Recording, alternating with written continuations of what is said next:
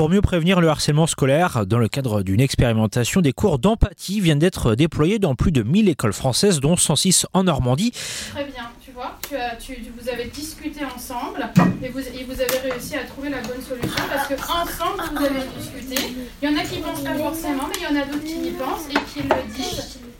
Comme dans cette classe de CP de l'école primaire Léopold de Cédar Sangora, quand encadrée par Solène, l'institutrice, devant elle une dizaine d'élèves qui, trois fois par semaine, s'adonnent à une séance de GBG pour Good Behavior Game. En français, ça donne jeu du bon comportement ou la bienveillance et de rigueur. Dans le calme, en respectant les autres et en coopérant, ces enfants apprennent à lire, écrire et compter. Oui, bah déjà oui, ils travaillent dans le calme et puis en fait ça apprend à travailler en équipe et je trouve ça vraiment super quoi.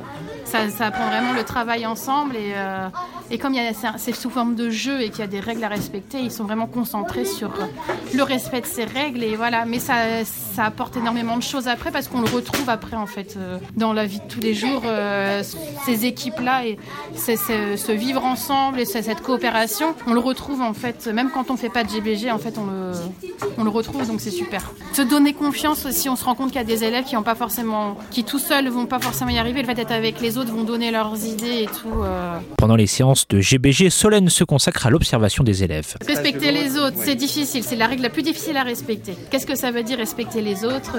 Donc voilà, mais euh, c'est une des règles les plus difficiles à respecter, mais euh, ça vient. Expérimentés et évalués de janvier à juin 2024, les cours d'empathie devraient être généralisés à l'école primaire à compter de la rentrée scolaire de septembre 2024 partout en France.